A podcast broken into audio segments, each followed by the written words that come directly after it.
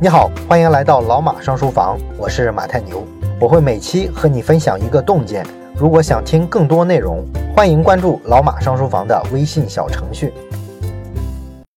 这期呢，我们把日本人为何选择了战争这本书啊说完。最后这一期啊，我们讨论一下太平洋战争。我们都知道，关于太平洋战争最大的一个悬案，就是日本人为什么要去偷袭珍珠港，主动的去挑战美国。因为从逻辑上来说呢，日本主动发动对美国的战争啊，确实不太符合常理。毕竟日本跟美国的国力差了十万八千里，美国之前一直没有参加二战。即便是这样，轴心国集团都打得非常的辛苦啊。日本呢，打个一穷二白的中国都被拖住了，号称三个月灭亡中国，结果呢，打了这么多年还是没打下来，陷入到了持久战的泥潭之中了。那你说日本人是咋想的？为啥这时候要去招惹美国？这不是必败吗？那么日本跟美国在二战的时候的国力差距，大家肯定见过各种各样的数据对比。比如说开战前的时候啊，美国的国民生产总值是日本的十二倍。而作为重工业跟军事产业基础的钢铁产量，美国呢是日本的十七倍，汽车保有量呢是日本的一百六十倍，石油更是美国的七百二十一倍，有很多这一类的数据啊，来说明两国实力的悬殊。所以日本为什么会攻击美国呢？哎，关于这个问题啊，常见的解释啊有这么几种啊。首先有一种解释是说啊，日本军国主义的狂妄啊，他们试图瓜分世界。啊，尤其是很多人啊引用日本军部的一些领导人啊比较极端的言论，从这些人的言论呢可以看出来啊，日本军部啊确实有一部分人是有点傻白甜、自信心爆棚的。他们呢没去过美国，也完全不了解美国，不知道现代机器大工业的强大之处，就狂妄的喊要开战，日本靠大和魂能战胜美国人。不过呢，这种解释吧相对来说太过简单了。因为军国主义狂妄吧，他当然是狂妄了。但是狂妄不等于说他们没有常识，不等于说他们很蠢。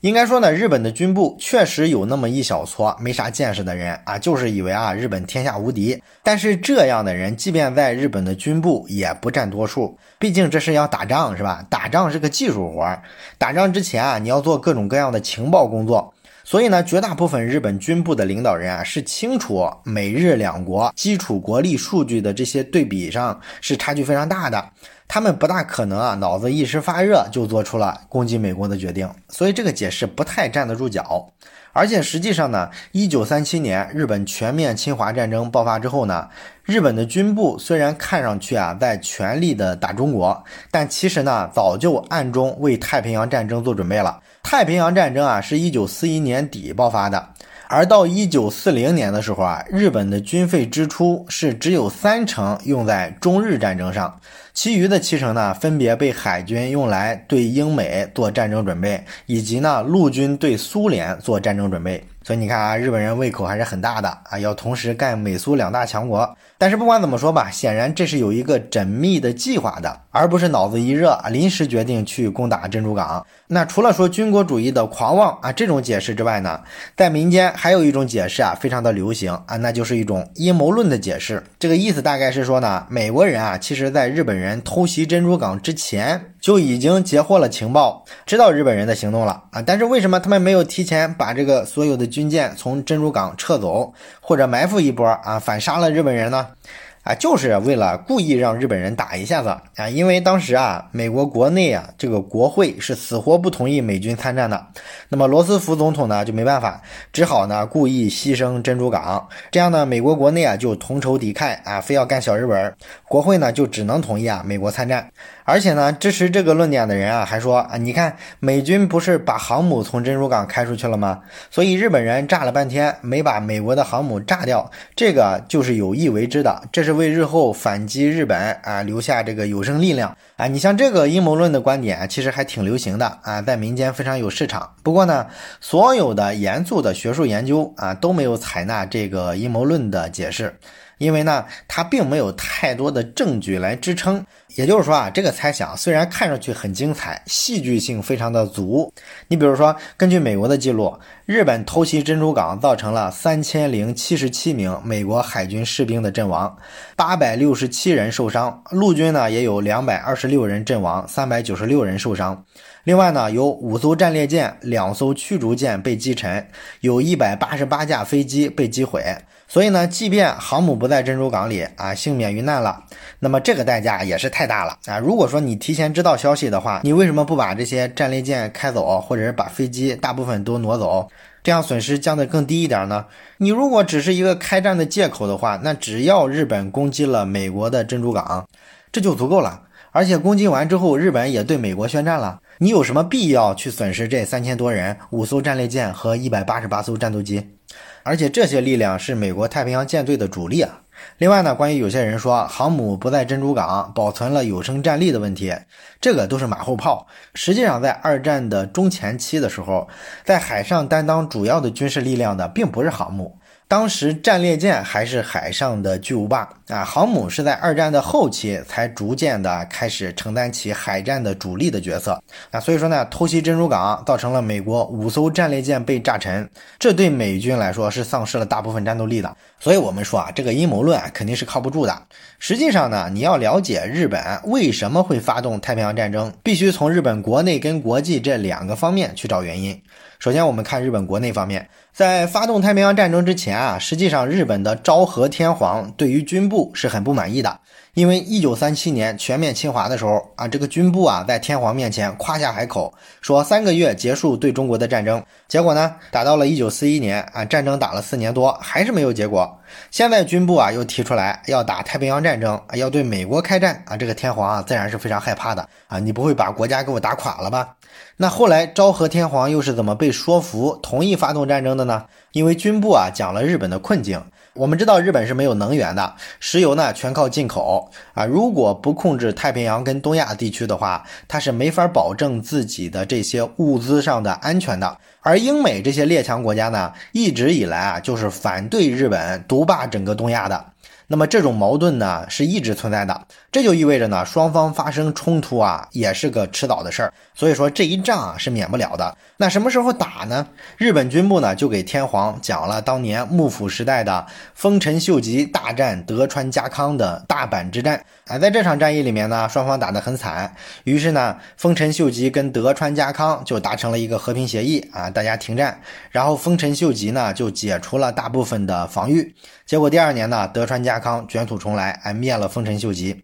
那么军部讲这个故事是想表达什么意思呢？就是说啊，如果你想维持美日目前这个现状啊，一直不开战，那么日本呢就会像当年的丰臣秀吉那样啊，最终会被击垮。为什么呢？因为美国国力太强大了，越拖下去啊，反而对开战越不利。你拖的时间越久，美国人啊，把他强大的工业实力转化成军事生产能力的可能性就越大。最终会越来越没有胜算，还不如说赌一把，现在就先发制人啊！最起码我们搞偷袭、首战首捷的可能性是非常高的，有个七八成的胜算。而且根据山本五十六的判断，如果一下子把美军的战列舰、航空母舰这些大家伙击沉了啊，造出这样一艘大船，怎么得一两年的时间啊？这就为日本赢得了战争的时机。所以呢，天皇听了军部的解释之后呢，意志就开始动摇了啊，倾向于军部的判断了。那么另外一个让日本军方有信心的因素啊，就是双方当时的实力对比。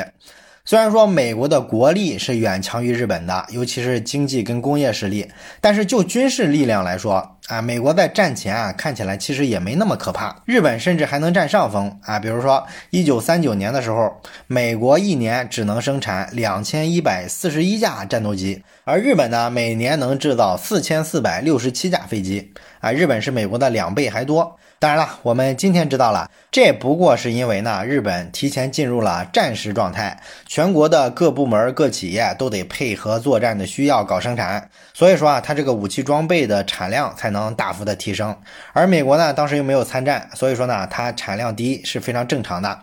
不过呢，因为战前这个军事力量的存量上比较起来，日本的数字上还是占优势的，所以呢，这就让日本的军部啊更有信心发动这场战争。只不过呢，一旦开战，那么这种优势啊，立马就荡然无存了。比如说太平洋战争爆发的一九四一年，美国呢当年就立马开动了机器大生产，制造出了一万九千四百三十三架飞机，而日本当年的产量呢只有五千零八十八架啊，美国的产量啊瞬间就可以飙到日本的四倍以上。而随着战争的推演，这种差距啊，确实是越来越大的。一直到二战结束，美军呢对于日军相比啊，在各种武器装备的数量上都是碾压式的存在。所以，我们说啊，现代战争打的就是工业战争。你的军事实力决定了你的战争能力啊，这是日本国内的部分。而就国际上来说呢，日本打太平洋战争啊，还因为外部的压力太大了。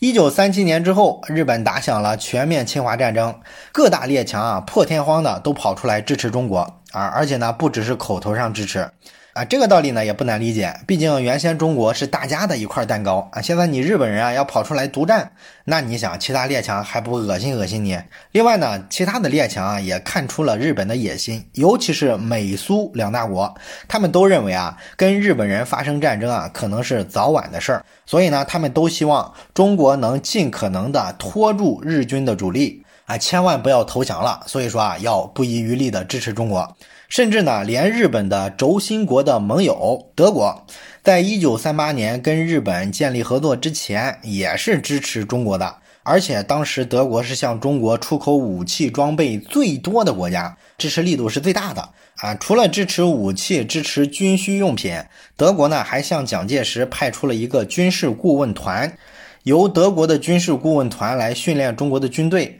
啊，还用什么奔驰卡车把这个军队啊运到战场之类的。啊，看着还是挺讽刺的啊。那么苏联呢，在一九三七年的时候，直接向中国提供了九百二十四架飞机、一千五百一十六辆汽车、一千一百四十门大炮和九千七百二十挺机关枪，并且呢，以志愿军的名义派遣了苏联飞行员参加了对日战争。而英国呢，也通过香港、东南亚等地，向当时的中国政府啊提供了一些贷款、一些物资援助。美国呢，在一九三九年停止了对日本出口飞机和相关的零配件。所以你看啊，这个国际环境就让日本人觉得很受伤，是吧？哎，你们为啥要针对我？我好委屈啊！但是呢，你站在其他国家的立场看，这不就是你们日本人自己作、自己造成的吗？你不侵略中国，哪有后面这一摊子事儿？自认为受到了侮辱之后啊，日本人呢还没有决定跟美国人啊撕破脸，毕竟美国这个国家目标太大，你打美国还是有点冒险。所以日本首先决定进攻东南亚。这个东南亚主要是英国跟法国的殖民地啊，法国不用说了是吧？打了一个多月就沦陷了啊，菜的抠脚，所以日本人根本看不上他，就直接进攻法属的印度支那就行了。而英国呢，他被困在这个欧洲战场上，他也没有多余的军事力量拨出来啊，来支援亚洲，所以啊，你抢了他的地盘就抢了。另外呢，日本还非要打东南亚，是因为你英国老是通过东南亚为跳板，通过香港为跳板支援中国大陆。我把这个东南亚打下来之后，在东南亚呢建立一些机场，完了你再往中国运输各种物资的车辆啊、船只啊，我就可以直接拿飞机去轰炸你啊，这样就能断了中国大陆上的这个抗日力量的这个后援啊！我看你中国人还怎么撑下去？当然了，除了这些考量之外呢，东南亚还是非常重要的一些物资的生产基地，像东南亚有这个香蕉之类的，这都是重要的军需用品。日本呢，希望占领这个区域之后，可以建立起一个自给自足的经济圈，用来支撑战争。这样呢，以后跟美国、跟苏联撕破脸的时候啊，也就不怕他们了。不过呢，日本有一个算盘打错了。按照他们的想法，他打了东南亚，这个是动的英国人的地盘，英国人当时是没有余力来管亚洲的事儿的。所以呢，日本觉得这个地盘抢了也白抢，美国人啊应该是不会插手管的。但是他恰恰忘了一点啊，美国人的态度啊其实是倾向于同盟国的。美国人跟英国人虽然有这个争夺世界霸权的矛盾，但是呢，美国人更不喜欢德国啊，啊，他更不希望德国这样的国家控制世界啊。所以说，在得到了日本入侵法属印度支那的消息之后，美国立刻就冻结了日本在美国的所有的资产，并且呢，全面禁止对日出口石油。之后呢，又出台了租借法案，对英国跟中国提供武器援助啊。之前的时候啊，美国不是一直号称它是中立国的立场吗？当时呢是只借给中国钱啊，不卖给中国武器。现在呢就解禁了。那这些事儿呢，就让日本啊强烈的感受到了一种战争的信号。所以日本啊，最终决定铤而走险，先发制人那么关于太平洋战争呢，还有一个问题啊很有意思，那就是为什么美国人啊在珍珠港完全没设防？这个问题很重要，因为按理来说啊，英美这些国家啊情报能力都很强，他们应该知道日本人是一个惯于主动发起突然袭击的国家。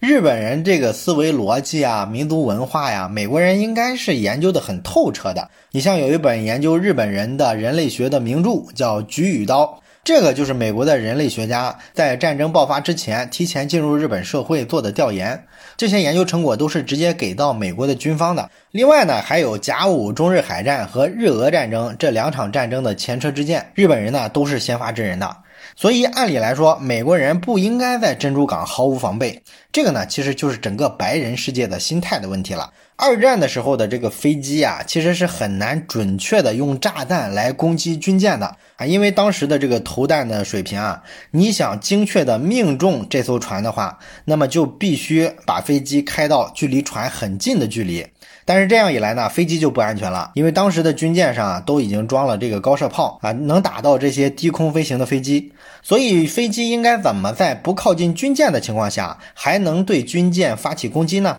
用鱼雷就是一个很。好的选择，鱼雷啊，从飞机上投下去之后啊，就会潜入到水中，然后冲着这个目标舰艇发起攻击。这样呢，这个战斗机啊，就可以在距离军舰一千米以外的地方把这个鱼雷放下去，然后让鱼雷啊自己过去攻击，这个距离就比较安全了。当然，这个在现代战争里已经不存在了，是吧？对于现代战争来说，这个一千米的距离啊，就相当于面对面的攻击了。在现代战争中啊，这是不可能出现的。现代战争一定是飞机跟舰艇在距离几十公里甚至几百公里的距离之外就开始发射导弹了。而当时呢，距离一千米就算是很安全的距离了。但是这里有一个技术问题啊，就是鱼雷在从飞机上进入海水里之后。它会先沉到水下六十米的深度，这个深度呢能确保啊鱼雷进水的时候啊产生很大的冲击力，这个冲击力呢会启动起鱼雷内部的动力装置。然后呢，会推动这个鱼雷啊在上浮，上浮到特定的高度之后啊，比如说目标舰艇吃水深度是七米，你就可以设定啊，让鱼雷上浮到距离水面六米的深度。这样呢，你发起攻击之后啊，这个鱼雷攻击的位置啊，就正好是距离船底一米左右，而这个深度啊，基本上攻击的正好是舰艇的弹药库啊，所以一攻击就爆炸了。那么这个技术啊，就会带来一个问题，就是珍珠港这个港口啊，它的水深只有十二米，它是一个浅水港。那么美国海军把这里啊作为海军的母港。就是因为它水特别浅，你要用鱼雷攻击我在港口里的舰艇的话，必须得先沉到水面下六十米的深处，才能把这个鱼雷启动起来啊。可是珍珠港呢只有十二米，所以你要用鱼雷攻击我的水面舰艇的话，这个鱼雷啊都钻到海底去了，根本就不成立。所以说啊，美国人就认为珍珠港是绝对安全的，不会有飞机能够攻击得到美国的船只。这个呢，应该说就低估了日本人的技术改良能力跟训练能能力了。加藤洋子认为呢，这就是白人为种族歧视付出的代价。咱们知道那个年代的时候啊，在白人眼里，亚洲人呢属于技术落后啊，然后特别的笨。亚洲人里啊，当时做的最好的日本人，也不过就是粗制滥造一些东西啊，模仿我们白人世界的文明成果。他们认为啊，亚洲人是不太可能研发出真正的具有引领性的先进技术的。美国人并不相信日本人有能力去改良鱼雷。甚至后来啊，日本的飞机在攻击空袭香港的时候啊，英国人也坚信这不是日本人，这一定是德国人在驾驶日本飞机。日本人怎么敢打我们大英帝国呢？啊，你看这个种族歧视的感觉是吧？实际上呢，在浅水区域进行鱼雷攻击，并不是日本人的独创。其实，在珍珠港事件发生之前的一九四零年，英国海军就曾经用战斗机袭击过意大利的塔兰托军港。那个塔兰托军港呢，就是只有十四米水深的一个潜水港。当时英国人的攻击方式就是用改良后的鱼雷。也就是说，这个事儿是有先例的。啊。但是呢，很遗憾，不管是英国还是美国，都不认为日本人可能掌握这种先进的作战技术，所以最终呢，这个珍珠港就是一个完全没设防的港口。这是白人为自己的自大付出的巨大的代价。关于日本人为何要发动战争啊，这本书呢，咱们就讲到这儿。那么从这本书里啊，我们确实看到了抗战的一些不同的视角。我相信通过这本书呢，我们大部分人啊也会对日本这个国家、这个民族啊有一种更深的理解。那么关于这本书呢，我们就讲到这儿。如果你特别喜欢这本书的话，也欢迎你把跟这本书相关的这几期节目啊转发分享给你身边的人。好了，本期内容就到这里，感谢你的收听，我们下期再见。最后说一件事儿，咱们节目啊最近拉了一个微信群，如果你有什么话题想直接跟我或者是跟其他的听友朋友啊交流讨论的话，可以加一下这个群。加群的方法呢，就是先找到老马上书房的微信公众号，然后在底部菜单栏上有加群两个字，点击之后啊就会弹出二维码，扫码就可以进群了。